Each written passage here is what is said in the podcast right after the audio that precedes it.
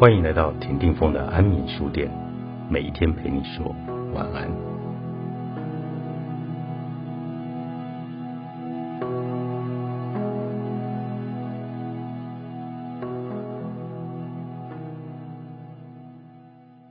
创造实相或吸引力的法则，我说什么就会有什么，但是我却一直是有什么说什么。这句话是引自查尔斯卡普斯的《口舌创造力》这本书。卡普斯是一个退休的农夫、土地开发业者以及寿命牧师。他这一句话总结了十项创造的精义所在，或说是话语创造十项的力量。这句话要说的是，话语是有创造力的。我们要是老实说，我破产了，我卡住了，或是我又累又难过。我们就会创造出我们所想的情况。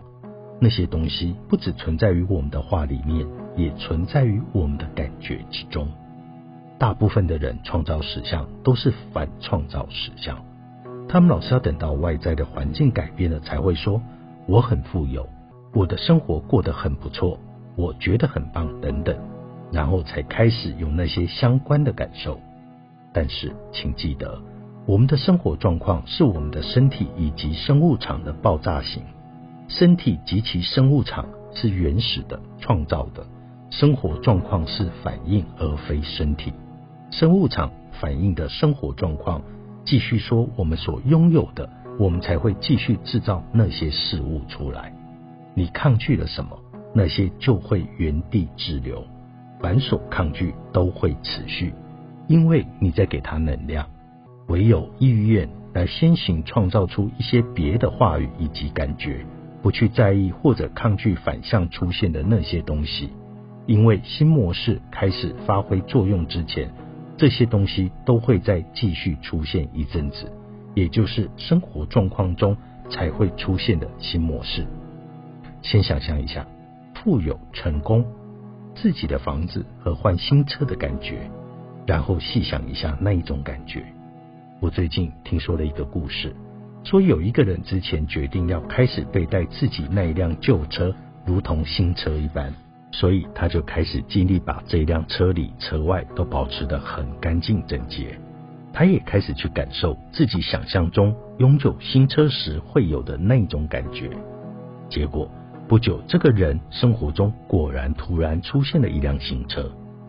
你的感觉真的会把这种反应感觉外在的环境磁吸到你这里来，只是其中会有一个时间差，需要你坚持信念。这也是多数人半途而废之处。这里有一个很简单的练习题，随时都可以做，那就是问自己：我现在拥有什么感觉？我想要有什么感觉？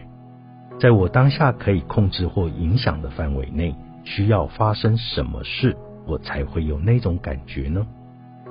不先听清楚我们的感觉想要告诉我们的讯息，我们就无法冲刷去除身体当中那一些感觉。请记得，那一些感觉其实都是在帮助你维持稳定的标杆。因此，若是感觉到有什么强烈的情绪，就一定要知道那是在传讯息给你，只是你在某一方面必须调整方向。采取什么行动，和某人沟通什么事情，不在意自己的情绪会使你路途坎坷；不培养情绪的纪律，也会使你路途始终坎坷。要记得，你是有价值的。当我开始在做生物场调谐后不久，就发现每一个人的噪音底下其实都有一个谐波讯号。这个发现让我很惊讶。那个讯号显化之后。个案的变化，我真的只能说赞。我回家以后会一直跟我先生说，今天这个个案真的赞。事实上，我每一次发现这个东西，每一次都会惊讶不已。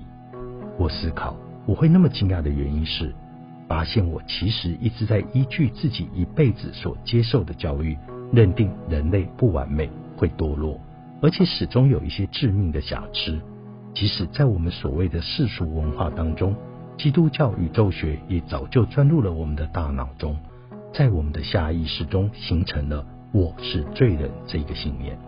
我虽然是在不信教的家庭长大，但是亚当和夏娃的故事却无所不在，很早就塑造了我的想法，我却一点都不自知。所以，当我发觉实情并非如此时，才会一直觉得很压抑。因为我发觉人都是有完美协和的潜能，人性有一个部分始终和宇宙同步，和大自然同步，那种同步性美妙而愉悦，让人惊奇的说不出话来。我在工作上从未发现有人没有这一种潜能。事情是，大部分的人都和灵性导师艾克哈特多勒所说的痛苦身有连结。痛苦身就是我们人的一个层面，里面背负了我们一辈子大大小小每一处的创伤，有的甚至还是继承而来的创伤。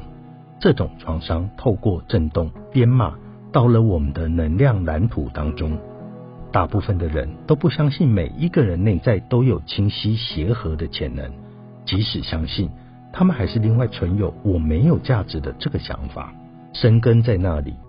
我发觉每一种机能的失常，每一个问题，它的核心都有这种想法，就是我没有价值。因此，我要邀请各位注意一下，我没有价值的这个想法会在你生活中何处出现。会在什么情况下出现？你要是知道它其实明显存在于每一个地方，你就会非常的惊讶。你的价值和你做什么事情没有关系，因为其实你本身就是价值的所在。说你没有价值这种话根本是谎言。你不但非常的有价值，而且你还配得上你身心灵当中那个纯粹的协和。原因无他。只因那就是你真实的本质。音波疗愈人体能量场调谐法，作者艾琳戴麦库西克枫树林出版。